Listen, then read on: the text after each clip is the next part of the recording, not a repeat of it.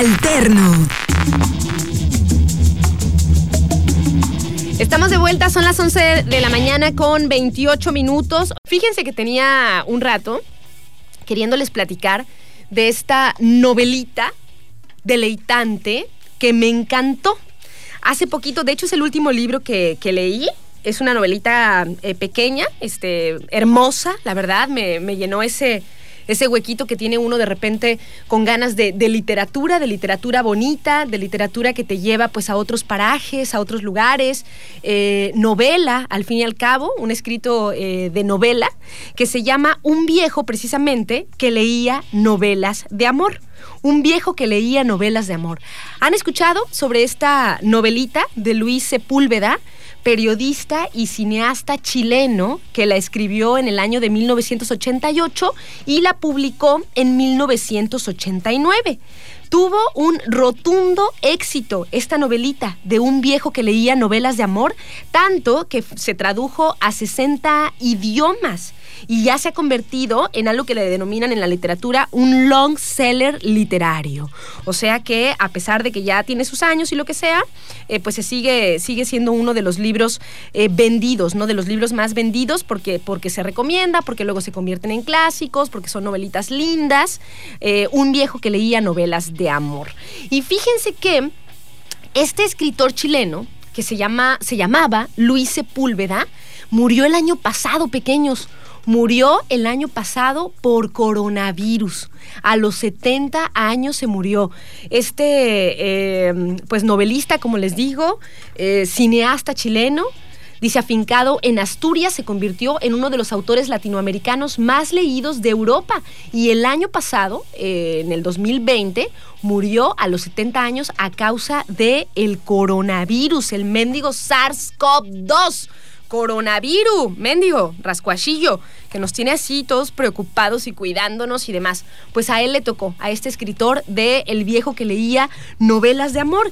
Y bueno, les voy platicando de qué se trata esta novelita súper disfrutable, que eh, por ahí alguien que esté escuchando y que quiera tener una lectura bonita, satisfactoria, eh, ligera, que además nos enseñe, nos haga pensar también, pues ahí está esta recomendación. Fíjense que está ambientada esta novela en la selva amazónica, particularmente en la parte de el Ecuador, de Ecuador, perdón, en la selva amazónica, en la parte de Ecuador. El protagonista se llama Antonio José Bolívar Proaño. Antonio José Bolívar Proaño vive en el idilio.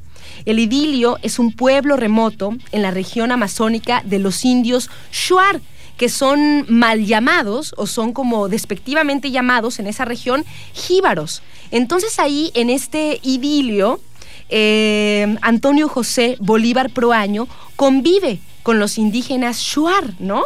Quienes lo enseñan a conocer perfectamente la selva y sus leyes, a respetar a los animales y también a los indígenas que la, que la pueblan, ¿no? O sea, lo hacen conocer desde adentro cómo son las leyes de la selva, cómo tiene uno que manejarse, cómo tienes que tener respeto por todas las criaturas, por toda la vegetación y, o sea, a pesar de que tú te sirvas de repente de, los animales para, para alimento o que utilices a lo mejor las plantas para eh, hacer tus casas, para hacer tus ungüentos, para hacer tus brebajes o lo que sea, pues siempre le habían enseñado a Antonio José Bolívar Proaño que lo tenía que hacer con todo el respeto del mundo, por toda esa gran vibra, por toda esa gran energía, por ese ser en conjunto que es la selva, ¿no? Nos vamos a ir a un corte pequeño si ya venimos. Estamos charlando el día de hoy de esta novelita maravillosa que me encantó, un viejo que leía novelas de amor. Trending y alterno. Con Anastasia Figueroa. Trending. 11 de la mañana con 45 minutos. Estamos de vuelta aquí en el Trending y Alterno del 92.9. Oigan, pequeños, y estamos platicando sobre esta novelita de Luis Sepúlveda, periodista y cineasta chileno, que descansa en paz, murió el año pasado a causa del coronavirus. Pero bueno, esta novelita que se llama Un viejo que leía novelas de amor está súper linda, interesante y nos adentra además en la, en la selva amazónica, ¿no? Ecuatoriana. Les voy a leer un poquito de lo que se trata, ¿no? El argumento, ¿no?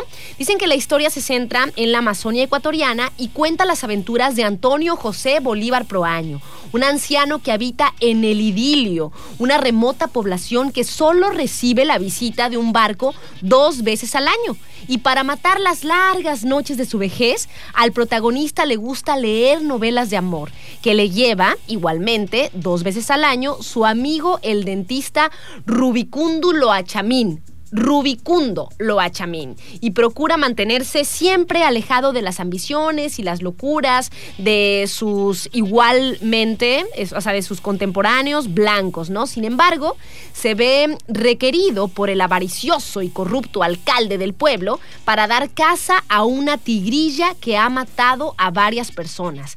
Durante la caza, Antonio José descubrirá los verdaderos motivos que llevaron al animal a convertirse en un cazador de hombres y le llevará a sentir una mayor comunión con el animal, más todavía que con sus congéneres. Como les decía hace un ratito, este, el protagonista, Antonio José Bolívar Proaño, em, vive en el idilio y tiene la oportunidad de convivir, con, de convivir con los indígenas Shuar.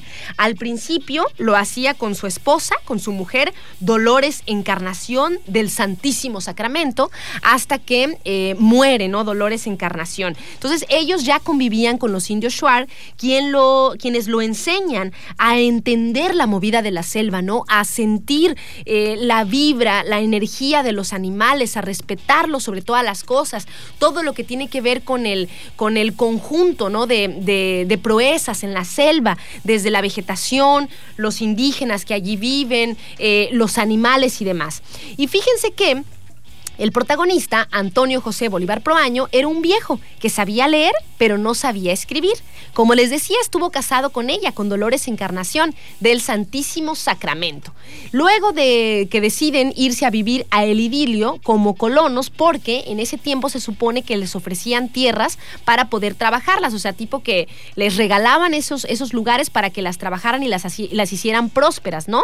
Entonces allí es donde conocen a los Shuar, este grupo de indígenas que a lo largo del tiempo le enseñaría los secretos de la selva.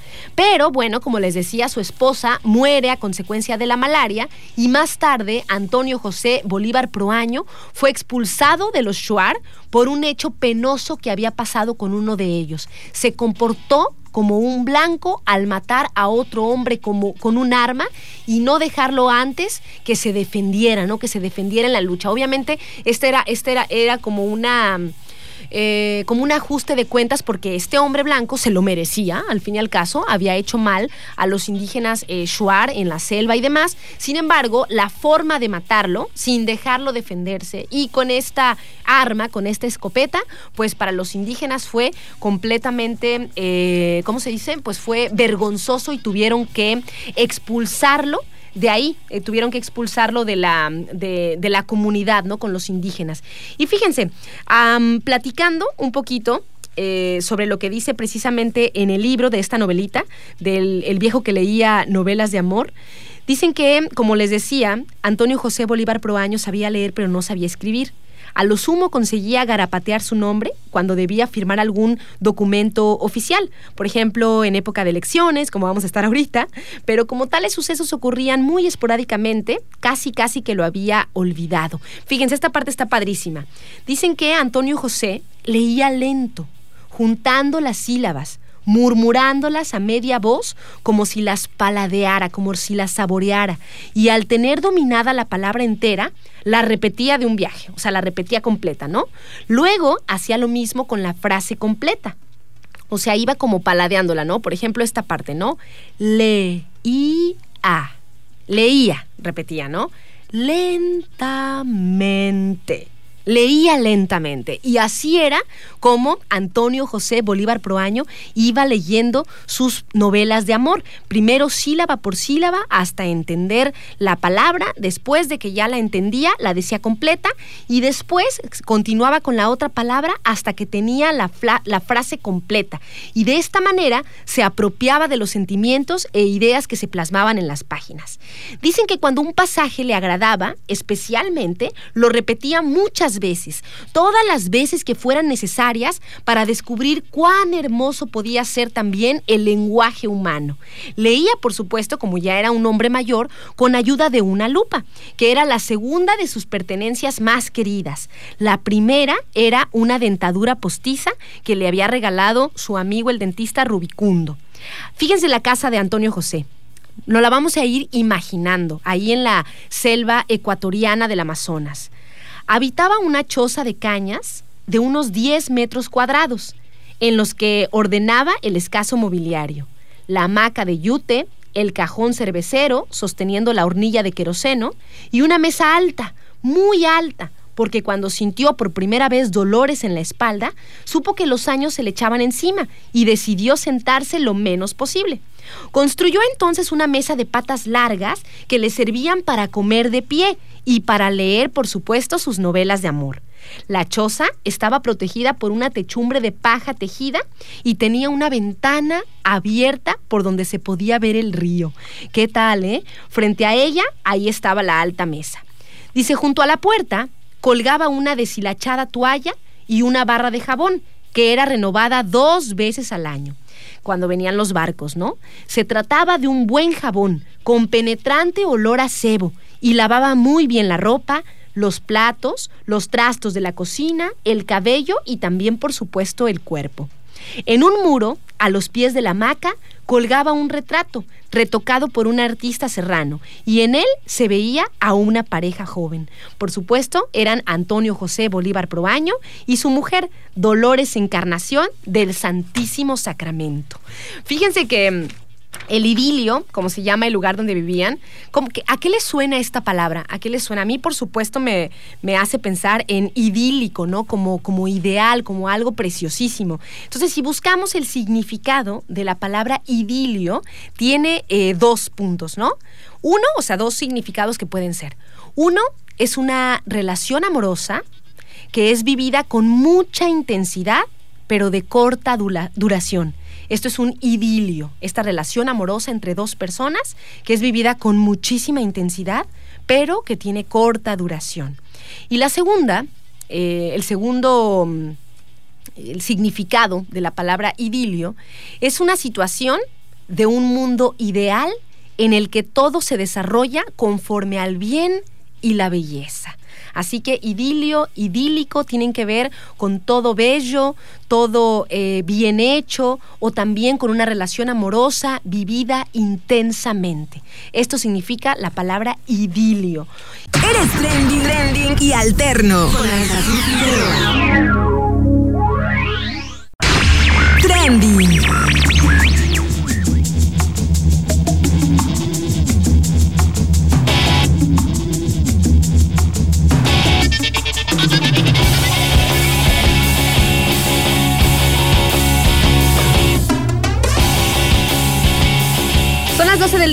10 minutos. Estamos de vuelta aquí en el trending alterno del 92.9. Oigan, y estamos platicando de esta novelita de Luis Sepúlveda, escritor y cineasta chileno que el año pasado murió a causa del coronavirus. Se llama Un viejo que leía novelas de amor.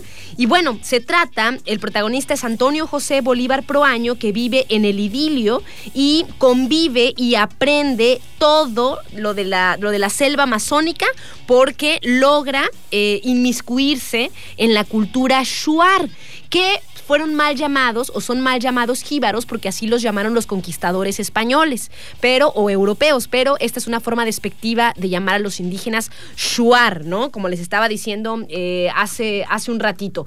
Y bueno, en algunas entrevistas que le preguntaron a Luis Sepúlveda de que cómo, en qué se inspiró para hacer esta novela que parece pues que sabe muchísimo, ¿no? Realmente de la cultura de los de los Shuar. Entonces, él respondió que él tuvo la oportunidad de vivir con ellos siete meses y pudo aprender muchísimo para poder escribir la novela que es Un viejo que leía novelas de amor, que está muy, muy hermosa. Y fíjense, les leo otra partecita para los que nos estén escuchando y más o menos se hayan interesado, porque es un long, seller literario. Ha sido traducido a muchísimos idiomas y es muy bello, es, es deleitante, ¿no? Es de esas novelitas que como que te dejan un buen sabor de boca. Fíjense, dice, la vida en la selva templó cada detalle de su cuerpo. Hablando, por supuesto, de Antonio José Bolívar Proaño, ¿no? La vida en la selva templó cada detalle de su cuerpo adquirió músculos felinos que con el paso de los años se volvieron correosos. Sabía tanto de la selva como un shuar. Era tan buen rastreador como un shuar. Nadaba tan bien como un shuar. En definitiva, era como uno de ellos, pero no era uno de ellos. Por esa razón, debía marcharse cada cierto tiempo. Esta parte me encanta porque eso nos pasa también a nosotros con nuestros seres queridos, ¿no? Dice, por esa razón, debía marcharse cada cierto tiempo, porque le explicaban que era bueno que no fuera uno de ellos, porque así deseaban verlo, deseaban tenerlo y también deseaban sentir su ausencia, la tristeza de cuando no le podían hablar y el vuelco jubiloso en el corazón al verle aparecer de nuevo. Las estaciones de lluvia y de bonanza se sucedían. Entre estación y estación y Estación conoció los ritos y secretos de aquel pueblo. Participó del diario homenaje a las cabezas reducidas de los enemigos muertos, como guerreros muy dignos, porque los Shuar eran respetuosos de la vida de los guerreros dignos y aunque a veces pues ellos eh, ganaban, siempre les daban una sepultura de mucho ritual, ¿no? Entonces él, eh, Antonio José, acompañaba a sus anfitriones y entonaban los anents, que son poemas y cantos de gratitud por el valor transmitido y los deseos de una paz duradera entre las culturas, ¿no? Dice que compartía el festín generoso ofrecido por los viejos, que decidían llegada la hora de marcharse, y cuando estos se adormecían bajo los efectos de la chicha, que es una bebida alcohólica, y de la natema. ¿Saben qué es la natema? Pequeños es el ayahuasca, que ahora se ha puesto tanto de, moda, ¿no? Por acá, que hay rituales y hay personas que, que eh, pues han, han, buscado pues estas alternativas de ayuda, de ayuda para estar bien internamente y demás. Bueno, pues también los indígenas Shuar y prácticamente todas las, todas las este, regiones indígenas eh, amazónicas consumían la natema, que después fue llamada ayahuasca. Entonces, en medio de felices visiones alucinadas que les abrían las puertas de futuras existencias ya delineadas, ayudaba a sus anfitriones a llevarlos a, las personas estas, a los guerreros que habían eh, perecido, a llevarlos hasta una choza alejada y cubrían sus cuerpos con la dulcísima miel de chonta los cubrían los cuerpos, ¿no? Entonces, esta miel, fíjense lo que hacía, entonando los, los anens y saludando a las nuevas aquellas vidas, los llevaban, ¿saben por qué? Porque em, les ponían esta, esta miel para que la selva, las hormigas, por ejemplo, se, las, se, se, los comieran por completo, ¿no? Se comieran por completo sus cuerpos y entonces ellos volvían como a renacer en forma de peces, en forma de, mariposas o de animales muy, muy sabios. Entonces Antonio José participaba de reunir después todos los huesos blanquísimos y limpísimos que dejaban los insectos para ya despojarlos eh, de, todo, de todo lo que podía ser los restos de la vida humana y continuaban su existencia, como les digo, en forma de peces, en forma de aves, en forma de animales sabios. No era, como les decía José Antonio, uno de ellos y por lo tanto no podía tener esposas, pero era como uno de ellos porque lo querían. Entonces, el Shuar anfitrión, durante la estación de las lluvias, le rogaba que aceptara a una de sus mujeres para mayor orgullo de su casta y de su casa. Entonces, la mujer ofrendada lo conducía hasta la orilla del río.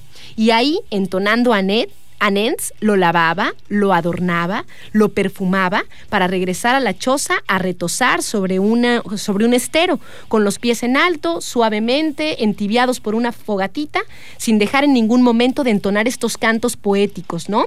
Estos poemas nasales dicen que describían la belleza de los cuerpos, la alegría del, del placer aumentado infinitamente por la magia de todo el entorno, ¿no? Entonces era el amor este más puro, sin más fin que el amor mismo, sin posesión, sin celos. Nadie consigue atar un trueno y nadie consigue apropiarse de los cielos del otro en el momento del abandono. ¿Qué tal, eh? Un indígena Shuar le ofrecía a una de sus esposas que se iba pues con, el, con, con Antonio José y retosaban y estaban juntos y entonaban los anens y se bañaban, se perfumaban todo bien deliciosamente y después como si nada ella regresaba con su esposo, el mero mero, ¿no? Trendy.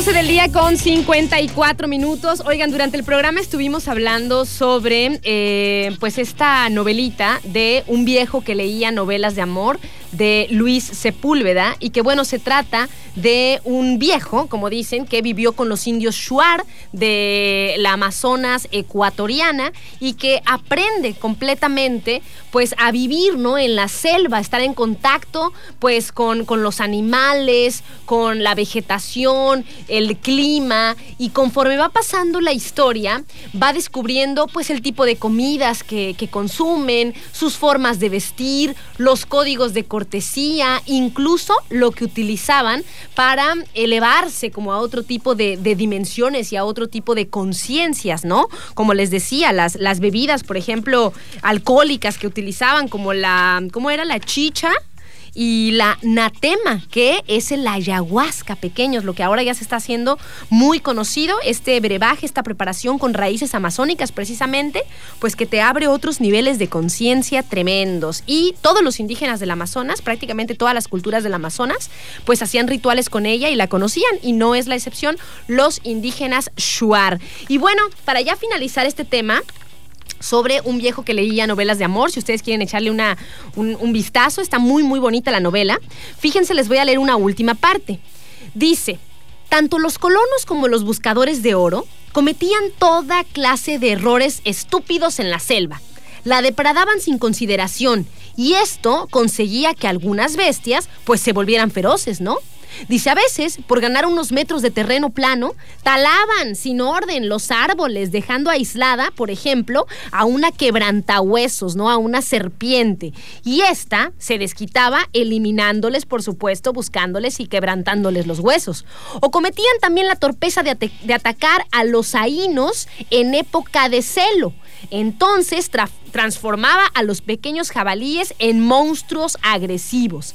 Y estaban también los gringos, venidos desde las instalaciones petroleras, que hacían toda clase de tonterías. Entonces, Antonio José Bolívar Proaño se ocupaba de mantenerlos a raya. En tanto, los colonos destrozaban la selva construyendo la obra maestra del hombre civilizado y convirtiéndola el desierto, él siempre iba a explicar por qué no debían tratar a la selva de esta manera. Muy buena novelita, pequeños. Échenle un vistazo si tienen ganas de leer algo. No es muy larga, la verdad, y está muy, muy bonita. Trendy.